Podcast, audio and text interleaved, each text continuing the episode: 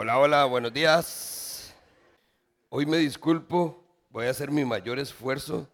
He estado con una rinitis fatal y cada vez me cobra más la factura. Y a eso súmele que entonces este fin de semana estamos full actividades.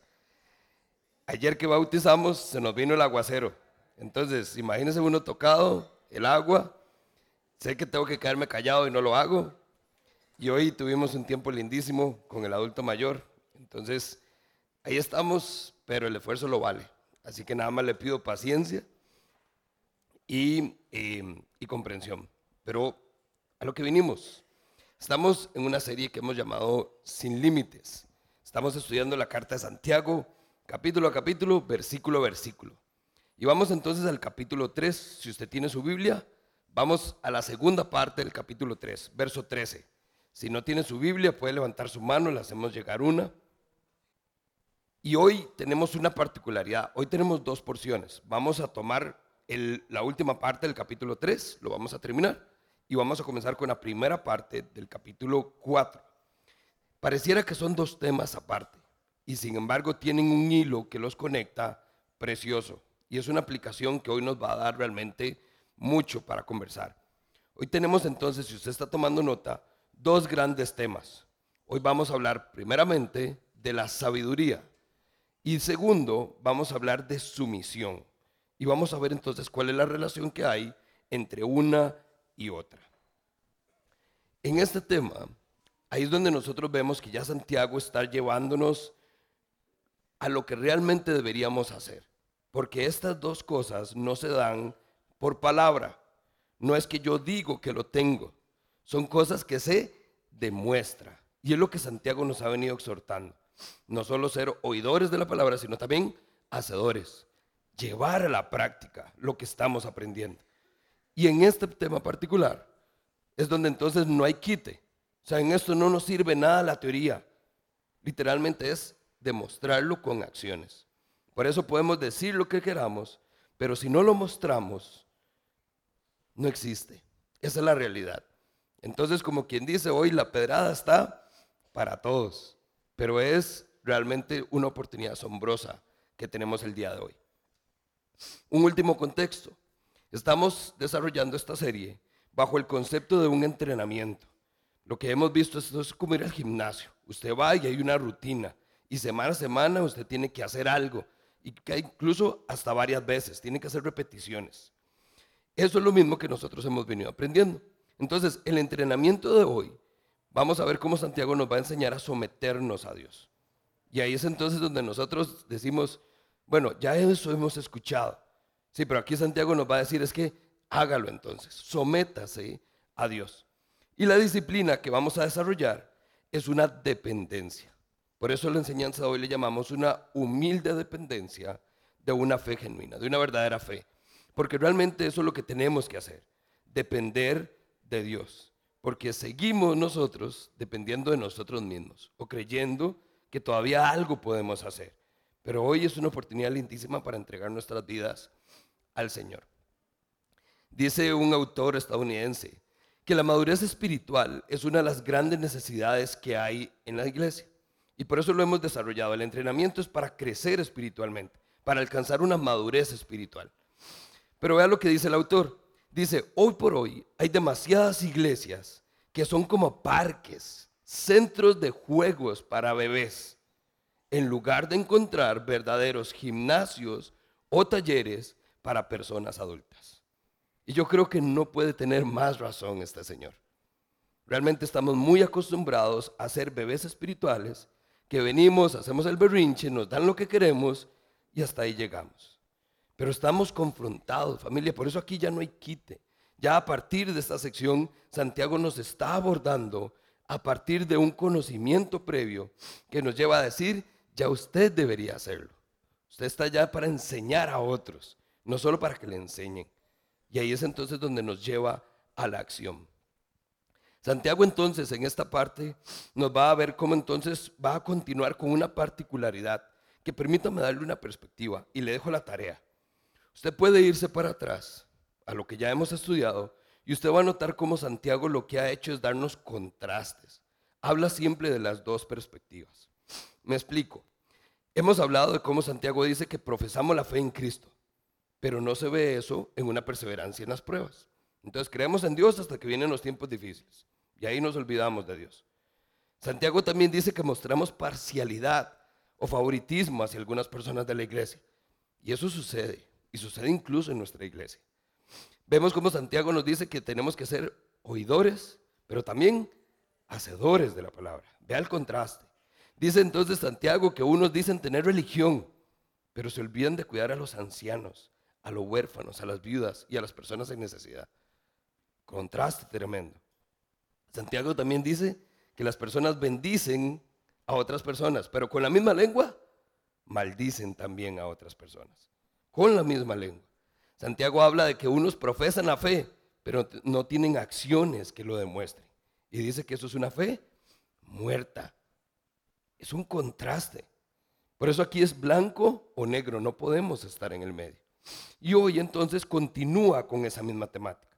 Hoy el contraste que vamos a ver es como dicen entonces algunos que se consideran sabios, pero no viven como si fueran personas sabias. Y también nos va a hablar de personas que dicen que aman a Dios, pero todavía aman a este mundo. Y eso no va. No puede ir las dos juntas. Santiago entonces va a ser muy puntual. Voy al capítulo 3.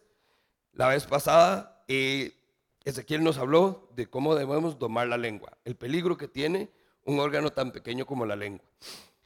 Santiago, ¿qué es lo que nos dice? Ojo con lo que dicen, cuidado como hablamos. Y ahora en esta segunda parte, lo que nos va a decir es, no solo cuiden lo que dicen, también cuídense de lo que hacen, porque ahí es donde se va a notar esto. Entonces, si le parece, vamos al texto y vemos qué es lo que tiene el Señor para nosotros hoy.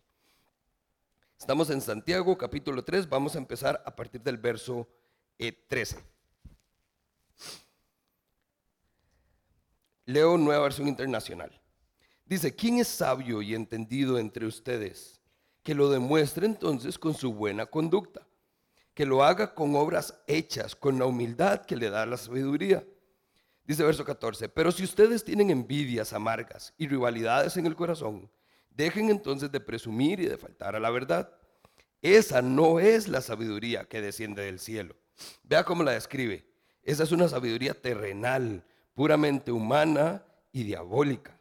Porque donde hay envidias y rivalidades, también hay confusión y toda clase de acciones malvadas.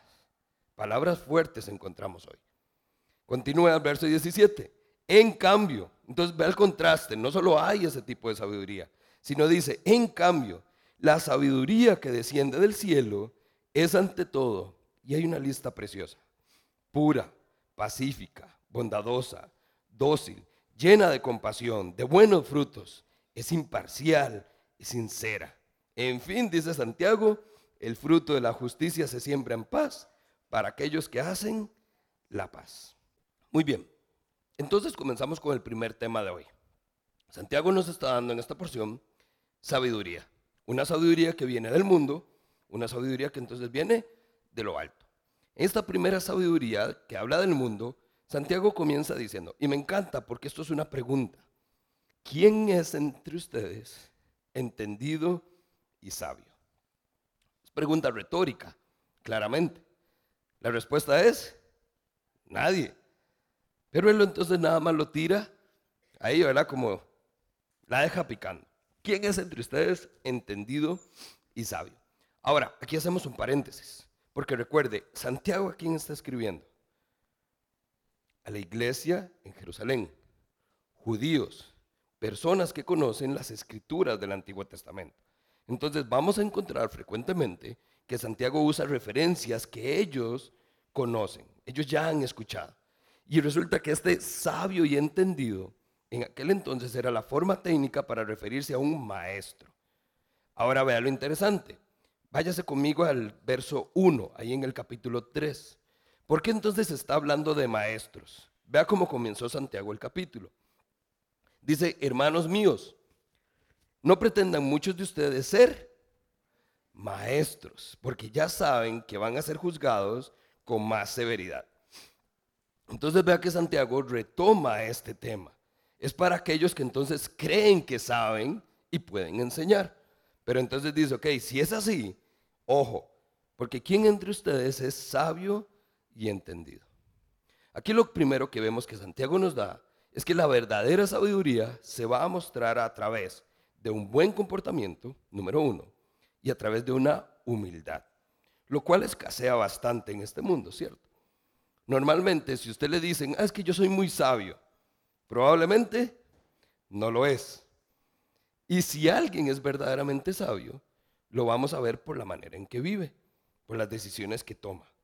Entonces ahí es donde vemos que esto se va a mostrar con acciones, no con palabras. Y aquel que usa, ah, es que viera yo qué bien portado soy, viera que todo lo hago bien y yo tengo una sabiduría increíble, si quiere le ayudo. Mm. Gracias, pero no gracias. Porque eso pareciera ser todo lo contrario a lo que Santiago plantea. Ahora, vamos a ver entonces en esta parte donde Santiago desarrolla esa primera sabiduría, porque hay que tenerle cuidado. Dice el verso 14. Si ustedes tienen envidias amargas y rivalidades en el corazón, dejen de presumir y de faltar a la verdad. Pregunta, no levante la mano. ¿Ha sentido usted esto? ¿Envidias? ¿Celos? Es parte de lo que somos. Ahí está, es latente, es nuestra naturaleza. Y entonces ya ahí vamos encaminados. Pero dice Santiago, vea la advertencia primero que viene. Dice, este tipo de, esa, perdón, esta no es la sabiduría que desciende del cielo.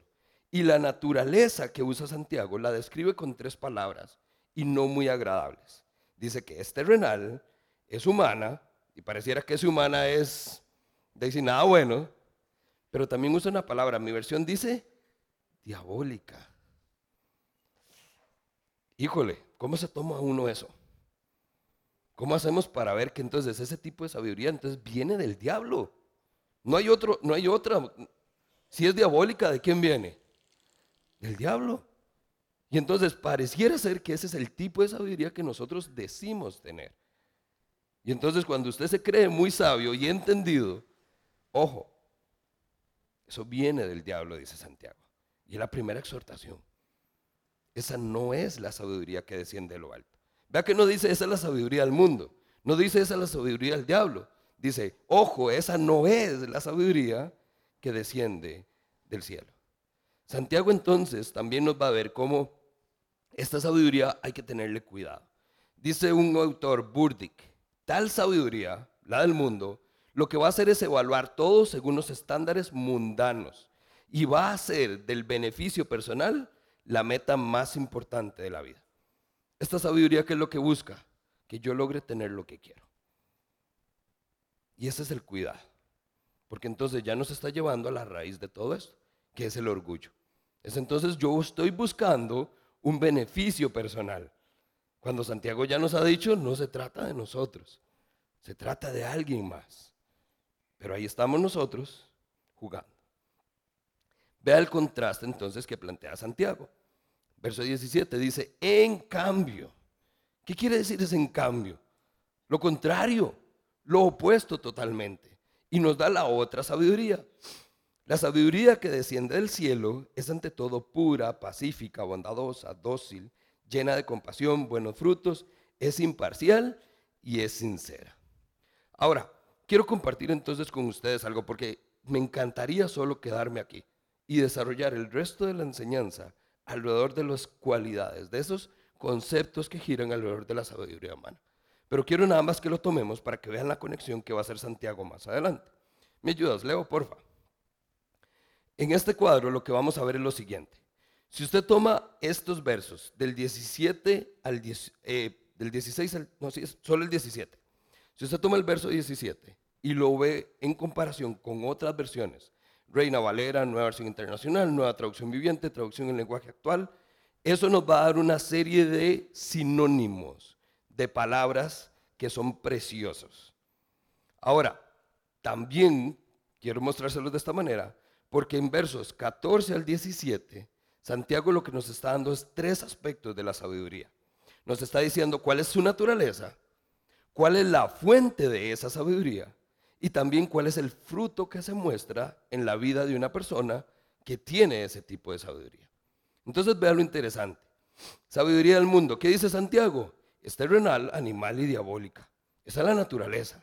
La fuente dice que son los celos, las envidias y ambiciones egoístas. Y el fruto que se da es un desorden, confusión y obras de maldad. Un caos completo. Ahora pregunto, ¿ese es el tipo de vida que usted quiere ver? ¿Eso es lo que usted quiere tener en su casa? Caos, desorden, confusión, obras de maldad. Por supuesto que no. Pero si sigue con su sabiduría humana, así es como vamos a terminar y eso es lo que se va a mostrar. Santiago entonces hace una comparación y vea que se desarrolla un montón y eso es la mitad de lo que podríamos ver. Dice que es pura, pacífica, bondadosa, dócil, llena de compasión. Es imparcial, sincera, no tiene incertidumbre, no hay hipocresía, ama la paz, siempre es amable, no muestra favoritismos y está dispuesta siempre a ceder ante los demás. Es decir, no yo, otros primero, y yo me quedo de último, yo cedo. ¿Cuántos de nosotros cedemos a la primera? Al final a veces lo hacemos, pero con el berrinche. Pero dice esta, cede ante los demás. Esa es la sabiduría que viene de parte de Dios. Y Dios es la única fuente. Pareciera que entonces de solo una palabrita, pero es que Dios es suficiente. ¿Qué más ocupa? Solo hay un lugar de donde la podemos tener. Y el fruto de esa sabiduría dice que es paz. Ahora pregunto, aquel contraste. Si usted no quiere el caos, ¿qué es lo que quiere usted en su vida? Paz paz. Eso es lo que nuestro corazón anhela. Pues paz es el resultado natural de vivir bajo la sabiduría de Dios. Ahí es donde entonces está nuestro primer ejercicio. ¿Qué plantea Santiago? Busquen la sabiduría que desciende de lo alto. Y no se crean sabios y entendidos de ustedes. ¿Por qué? Porque eso lo único que demuestra es que usted está caminando hacia el lado contrario de lo que realmente Dios tiene para nosotros. Es que no es que va paralelo, familia. Estamos caminando para el otro lado, opuestos completamente. ¿Estamos claros por ahí? Vamos entonces ahora al capítulo 4.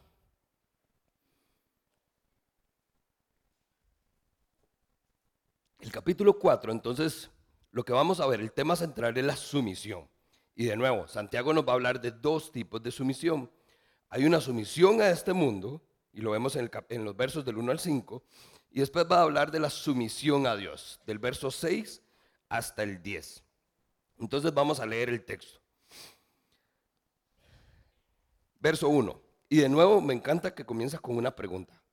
Dice, ¿de dónde surgen las guerras y los conflictos entre ustedes? ¿No es precisamente de las pasiones que luchan dentro de ustedes mismos?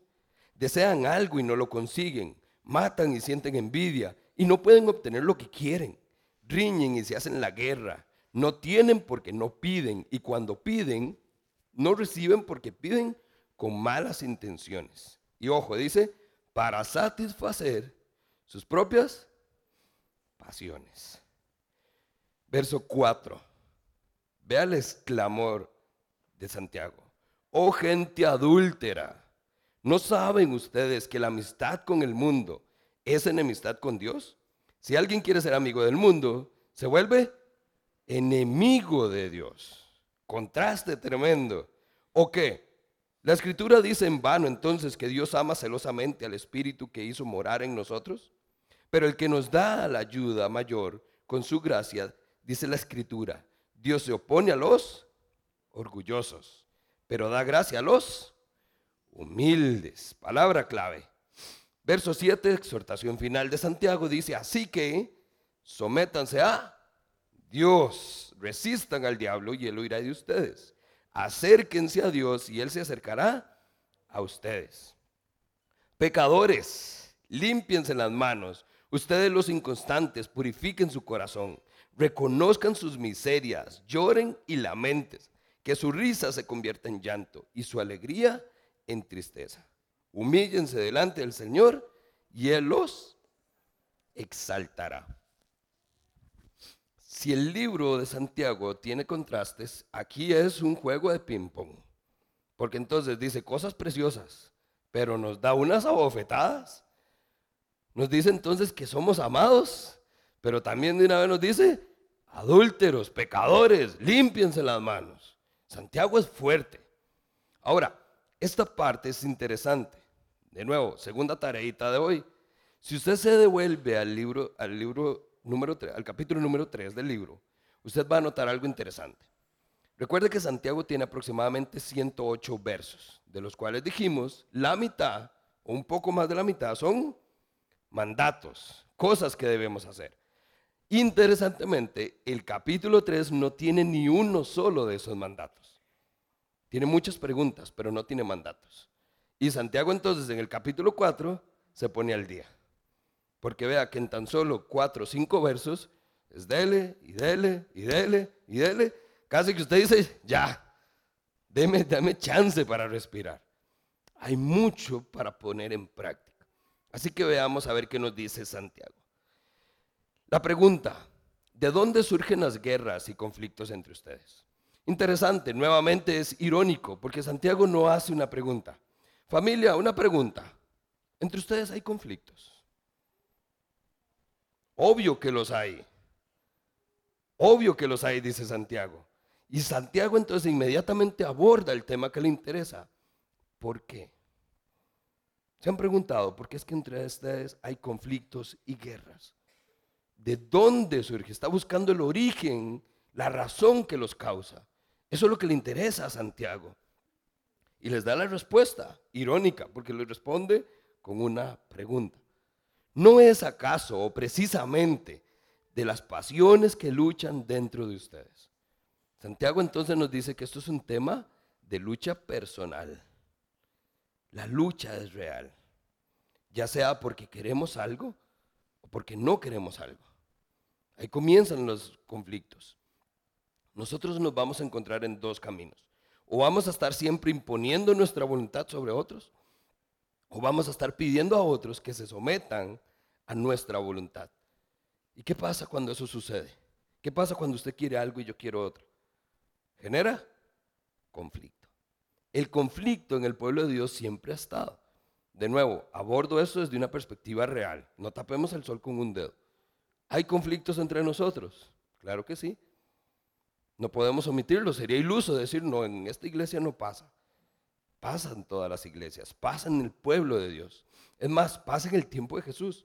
¿Se acuerda? Los doce discípulos que estaban con Jesús, en algún momento hubo conflicto entre ellos, se pusieron a pelear. ¿Recuerda por qué? Maestro, ¿quién se sentará al lado derecho? ¿Quién estará contigo en el lugar de honor? Ahí estaba el pleito entre ellos. Comenzó y personas que estaban con Jesús a la par. Les pasó a ellos como no nos va a pasar a nosotros. Bueno, usemos otro ejemplo. El famoso Pablo y Pedro, que en tan alto nivel los tenemos. Es que Pablo era pues, un brother que hizo cosas increíbles. Pedro, Pedro, líder de la iglesia, un hombre de Dios. Y se pelearon entre ellos. ¿Se acuerda cuál era el conflicto? Pedro decía, no, está bien que se dicen que creen en Cristo, pero tienen que circuncidarse, tienen que cumplir con la ley. Y todo el tema, y Pablo defendiendo a los gentiles que ni sabían qué era el tema. Hay conflicto entre líderes de la iglesia. El conflicto en el pueblo de Dios es real y por eso Santiago nada más lo que dice es por qué. Abordemos el tema. Yo sé que hay conflictos, pero lo que quiero saber es por qué. Ahora, veamos, vamos a adelantarnos y vamos a hacer entonces un poquito de lo que va a ser la enseñanza de la otra semana. Vaya al verso 11 para que vea por qué no necesitamos la respuesta. Santiago no la da. En el verso 11 Santiago dice, hermanos, no hablen mal unos de otros si alguien habla mal de su hermano o lo juzga, habla mal de la ley y juzga la ley. Y si juzga la ley, ya no eres cumplidor de la ley, sino eres un juez de la ley. No hay más que un solo legislador y juez, aquel que puede salvar y destruir. Tú, en cambio, entonces, ¿quién crees que eres para juzgar a tu prójimo? Ahí está el tema del conflicto entre ellos. Ya sabemos qué es lo que está pasando. Entonces Santiago lo que nos da es el origen. ¿Cuál es el origen? Nosotros, no los demás. Somos nosotros los que causamos problema. Santiago nos dice que esto entonces es una batalla interna y tiene nombre, nuestras propias pasiones. Un ejemplo práctico. Mis dos hijos están en una edad donde entonces cada uno ya va sabiendo qué es lo que quiere y no siempre les gusta lo mismo. Y entonces ya por ahí estoy no tranquilo cuando comienza aquel escándalo. ¿Qué sucede acá? Viene el mayor y dice, papi, es que Gabriel hizo esto y así. Ya viene Gabriel y me dice, papi, es que Daniel, ¿a quién le hace uno caso? Cada uno me está diciendo lo que quiere. Cada uno lo está viendo desde su perspectiva. Cada uno de ellos está imponiendo su voluntad. El famoso pleito era porque había una pista que armaron y uno quería que fuera para un lado y el otro quería que fuera para el otro. Y ese fue todo el problema. Y se las de Salomón, a Partir la pista y ya. Pero no se trata de eso. Porque no es el conflicto. El problema es que siendo hermanos, ¿por qué están peleando? Si lo que debería es armonía. Dice las escrituras que lindo es ver a los hermanos compartir en armonía, ¿cierto? Pero la realidad es que duro es cuando los hermanos están en discordia, cuando hay conflictos, cuando hay problemas, cuando hay pleitos. Es triste y doloroso. Entonces, de nuevo, no hablemos de esto, no llovamos sobre mojado. ¿Cuál es el tema de fondo? Dice sus propias pasiones que están ahí en nuestro corazón. Y aquí me adelanto, porque entonces vea que Santiago nos está llevando a un punto donde esto no se trata de conocimiento. Cuando hablamos de sabiduría, tendemos a pensar que es conocimiento, es lo que sabemos. Pero Santiago dice, no es un problema de la mente, es un problema en su corazón. Verso 2. Vea cómo comienza todo. Dice Santiago, desean algo y no lo consiguen, matan y sienten envidia, no pueden obtener lo que quieren y por lo tanto riñen y se hacen la guerra. ¿Cómo le llamamos a esto? Berrinche, capricho. Usted quiere y no sale y entonces se enoja. ¿Por qué? Porque usted quería eso, usted no quería eso. Eso es lo que pasa. Ahí es entonces donde nosotros vamos a ver que Santiago nos va a dar una perspectiva que es un golpe directo. Porque entonces vea que usa una ilustración. Ustedes matan y sienten envidia. Y ahí es entonces donde nosotros saltamos. Bueno, no, no, no, tampoco. O sea, yo no me llevo bien con mi hermano, pero matarlo no, jamás. Dios guarde. O sea, sí le digo sus cuatro cosas. Yo sé que me, me exalto y se me sale la ira y le digo un montón de cosas y tal vez le he dicho un par de palabrotas, pero, pero matarlo, no, no, no, jamás. Pero entonces Santiago nos lleva en un viaje directo al sermón del monte. ¿Se acuerda lo que dijo Jesús de matar? Mateo 5, 21 y 22. Jesús está con sus discípulos, están hablando del tema y entonces Jesús aprovecha y le dice, ustedes han oído que se les dijo a sus antepasados, no maten, porque el que mata será condenado. Y está bien, ¿verdad? El que mata tiene que pagar, que sea condenado. Pero ojo lo que dice Jesús. Pero yo les digo que cualquiera que se enoje con su hermano será también condenado. Lo pone al mismo nivel. Entonces ya el asunto no es el pecado de haber cometido el crimen de matar. No es el haber tomado la pistola y dispararle. Es el corazón. Es lo que yo sentí cuando lo vi. No lo maté, pero me salió el chamuco de adentro hacia afuera, que en mi corazón yo lo que quería era matarlo. Es la condición del corazón. Eh, Jesús les dice, al que insulte a su hermano, lo juzgará la Junta Suprema, y el que injurie gravemente a su hermano, se hará merecedor del fuego del infierno. ¿Cómo se traga uno eso? Porque ahí entramos todos. Yo no he matado. El que mató está en la cárcel. Pero la única diferencia entre él y yo es que yo todavía camino libre. Pero ante Dios, en el juicio final, estamos en el mismo nivel. Hicimos lo mismo y somos merecedores del fuego del infierno. Porque aquel que tan siquiera se enoje con su hermano será condenado. Ve lo fuerte. La palabra matar que usa Santiago es sumamente alarmante. Usted entonces inmediatamente reacciona. Y esa es la intención que tiene Santiago. Santiago quiere que realmente se inquieten, se alarmen, se asusten para que le presten atención.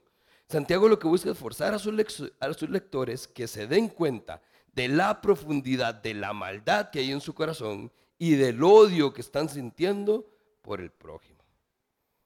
Recuerden nuevamente, son judíos. El amar al prójimo lo recitan un montón. Pero Santiago dice, no lo digan, demuéstrenlo. Demuestren con sus acciones que esto no es así. Santiago continúa y en el verso 2, ustedes no tienen porque no piden. Y cuando piden, no reciben porque lo hacen con malas intenciones. De nuevo, y toca el tema, para satisfacer sus propias pasiones. Aquí es, hago nada más la referencia, porque Santiago va a desarrollar el tema de la oración en el capítulo 5 y nos estamos preparando para ese bombazo. Pero ahorita, ¿qué es lo que Santiago nos está dando? Es nada más la oportunidad de ver que hay un poder en la oración y que hay un motivo por el cual nosotros podemos llegar a ser como indigentes espirituales, por así decirlo. Estar en necesidad espiritual. Y Santiago dice, hay dos razones. Uno, es dice, ustedes no piden, no oran. Dice, y cuando oran o cuando piden, no lo hacen bien. Porque ustedes están orando para satisfacer sus propias necesidades. Aquí es entonces donde debemos recordar que el propósito de la oración no es persuadir a Dios, no es doblarle el brazo a Dios, es simplemente estar dispuestos a que Él haga su voluntad.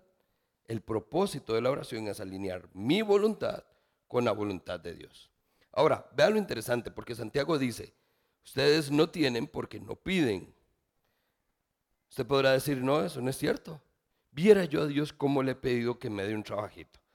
Viera, yo tengo tres años de estar pidiendo a Dios que nos ayude con una casita. ¿Le ha pedido usted algo a Dios? Todo el tiempo. Pregunta, ¿eso es orar? No está de pedigüeño. Y Dios de vez en cuando se apiada de nosotros y nos da. Pero eso no es oración, dice Santiago. La oración es otra cosa completamente. Pero por alguna razón el chip que nos pusieron es en la oración usted pídale a Dios. Entre otras cosas, sí. Recuerde, ¿qué fue lo que pasó? Los discípulos le dijeron, maestro, enséñanos a orar. Y está bien, ahí podemos pedir, danos el pan de cada día. Pero no es la única parte. Pero pareciera que nuestras oraciones son simplemente pida, pida, pida, pida. Y ni siquiera nos sentamos a escuchar qué es lo que Dios va a hacer. Sea, nada más dejó las peticiones como si fuera un buzón. Pero ¿cómo empieza el Padre nuestro? Padre nuestro que estás en el cielo, santificado sea tu nombre, venga a nosotros tu reino y hágase tu voluntad. Pero aquí estamos nosotros de caprichosos. Dios quiero carrito, Dios quiero trabajito, Dios quiero esto, Dios quiero lo otro. Entonces, ¿en qué momento le está dando este chance? No es pedir, es hacer preguntas. Dios, ¿qué tienes para mí? Dentro de tu voluntad, buena, agradable y perfecta. ¿Qué es lo que has dispuesto para mi vida? Pero no oramos así, ¿cierto? Pero bueno, ese es el tema de la oración y lo dejamos pendiente para un par de semanitas. Terminamos con las exhortaciones que hace Santiago. Aquí es donde usted se prepara porque vamos a jugar aquí para ver cuál no logramos capear. Primera, verso 4 dice, oh, gente adúltera. De nuevo, una expresión del Antiguo Testamento. En el Antiguo Testamento a Israel, al pueblo de Dios, se le decía que era adúltero, que era como una prostituta, que era sumamente infiel. ¿Por qué? Porque no hacía lo que Dios quería. ¿Qué es lo que está diciendo Santiago? Entonces, llevémoslo en una versión que podamos entender. Si lo tradujéramos, ¿qué es lo que está diciendo Santiago? Ustedes son cristianos infieles. ¿Por qué? Porque ustedes dicen que están con Dios, pero le dan vuelta todos los días. Explíqueme eso. Todos los días. Pareciera que tienen otros dioses. Este tema del ser adúltero, de la infidelidad, es algo que Santiago entonces da en el nervio. Porque qué incómodo es que nos digan que lo que decimos no es acorde a lo que hacemos. Nosotros decimos, amamos a Dios, claro, es mi, Dios, es la persona a la que más amo, pero no lo demostramos. Nuestras acciones no van acorde. Entonces, qué difícil. Por eso se nos llama muchas veces hipócritas. Porque decimos y decimos y decimos. Pero ¿y cuánto hacemos familia? ¿Cuánto de eso se está mostrando en nuestras acciones? Esto es una reprensión que Santiago nos da a nosotros. ¿Por qué? Porque tenemos que volver nuestros ojos a Dios. Santiago reconoce que nosotros no podemos ser amigos del mundo. ¿Por qué? Porque eso es automáticamente una enemistad con Dios. Y nos muestra entonces a este punto tres causas por las cuales nos sometemos más al mundo que nos sometemos a Dios. La primera de ellas, dice el verso 1, que es producto de nuestras pasiones. En el verso 4, en el verso 2, perdón, dice que es por nuestras envidias. Y ahora en el verso 6, vea lo que dice Santiago. Dice, pero Él nos da más ayuda con su gracia. Por eso hay las escrituras. Dios se opone a los orgullosos. Este tema es un tema de orgullo. Todo esto, ¿por qué se genera? Porque usted es yo, yo, yo, yo. Es su voluntad, de lo que usted quiere. Santiago dice, esto es orgullo. Y hay que tener cuidado, porque recuerde que el orgullo viene de esa raíz en nuestro corazón. Ahora, hago un, enlace acá. Leo, ¿me ayudas nuevamente, por favor? Vea interesante lo que vimos ahora cuando desarrollamos la sabiduría que viene del mundo. Y note entonces cómo podemos atar esto. Santiago dice que entonces nos sometemos al mundo por nuestras pasiones, por nuestras envidias y por el orgullo. Interesante, ¿no es esa la fuente de la sabiduría de este mundo? Con razón estamos como estamos, porque esto está alineado. Estamos viviendo de una manera que va acorde a la sabiduría del mundo. Y ahí está el problema. Y con esto cerramos el chinamo y vámonos. Ahí está. ¿Quiere saber usted por qué su vida está como está? Porque está alineada en el lado equivocado. Pero Santiago no nos deja ahí. Santiago entonces dice, ese es el problema. ¿Estamos claros? Esta es la solución. Verso 7. Así que sométanse a, de nuevo, dígalo fuerte, sométase a Dios. Esa es la respuesta. Y vea que entre todo lo que hemos visto, 15 versículos, y usted entonces nada más tiene uno para llevarse a casa. ¿Quiere saber cómo? La pregunta del millón, ¿cómo lo hacemos? Sométase a Dios. Ahora, Santiago nos dice que esto se da en dos maneras. Hay que someternos a Dios sabiamente y hay que someternos a Dios humildemente. Primero, sabiamente, ¿por qué? Dice entonces, sométase a Dios, resistan al diablo y él va a huir de ustedes. Ahora, note que entonces este famoso versículo que muchas veces se sale de contexto viene después de la sumisión a Dios. Si usted se somete a Dios, ¿qué va a pasar? Dice Santiago. Usted resiste al diablo y el diablo va a huir de ustedes. No se atreva a ir a enfrentarse al diablo creyendo que lo va a poder resistir solo o sola. Porque entonces le va a pasar por encima y lo va a revolcar. Esto únicamente sucede cuando yo me he sometido a Dios y bajo su voluntad entendemos que Cristo ya venció al diablo. Por eso es que lo podemos resistir. Un autor dice, nosotros podemos entender que el diablo puede luchar contra el cristiano, pero no puede atraparlo, no puede vencerlo. El diablo no nos puede vencer, pero ojo, nosotros tampoco podemos vencer al diablo. ¿Quién venció al diablo? Cristo. Cristo lo hizo. Por eso la exhortación es, sométase a Dios porque Cristo ya venció al diablo. ¿Por qué huye el diablo? Porque usted es muy carga. Porque ya vio que se le plantó. Porque ya vio que usted tiene armas. Porque usted está con Cristo. Y él con Cristo no puede hacer nada. Por eso es que lo podemos resistir. Y ahora me encanta porque entonces viene el contraste, un poquito de bálsamo para el corazón. Verso 8 dice, acérquense entonces a Dios. Pero vean lo interesante, este mandato, esta exhortación de acercarse a Dios, viene con una promesa. ¿Ya lo vio? Dice, acérquese a Dios y ¿qué va a pasar? y Él se va a acercar a usted. Uy, yo me siento tan lejos de Dios.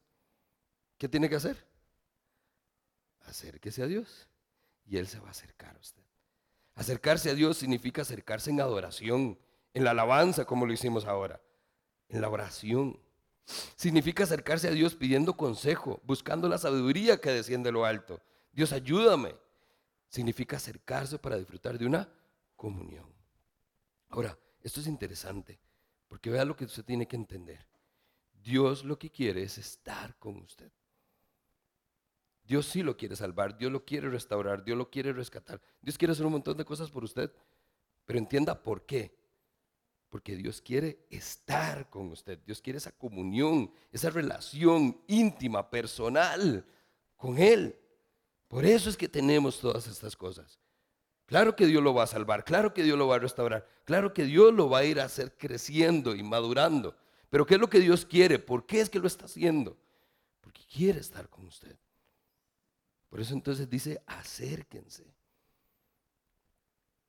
Último ping-pong. Acérquense a Dios. Pecadores. De una vez el bombazo. Entonces, pecadores, límpiense las manos. Ustedes los inconstantes. Me encanta porque ya habíamos estudiado. ¿Se acuerda cuando vimos la constancia? Y él decía también que hay constantes y hay inconstantes. Y ahí caemos muchas veces la mayoría. Porque estamos en este pico. A veces sí, a veces no. A veces sí, a veces no. Ustedes los inconstantes, dice, purifiquen su corazón. Reconozcan sus miserias, lloren, lamentense, que su risa se convierta en llanto y su alegría en tristeza. Y termina entonces de nuevo un poquito de bálsamo. Última exhortación, pero pareciera que esto es lo que ven así a ser la cereza del pastel. ¿Qué es lo último que nos dice Santiago? Humíllense. Híjole, Usted se ha humillado ante alguien. Lo han humillado un montón, estoy seguro. Pero usted se ha humillado ante alguien. No, jamás. ¿Cómo? No, yo no me voy por menos. ¿Cómo se llama eso? Orgullo.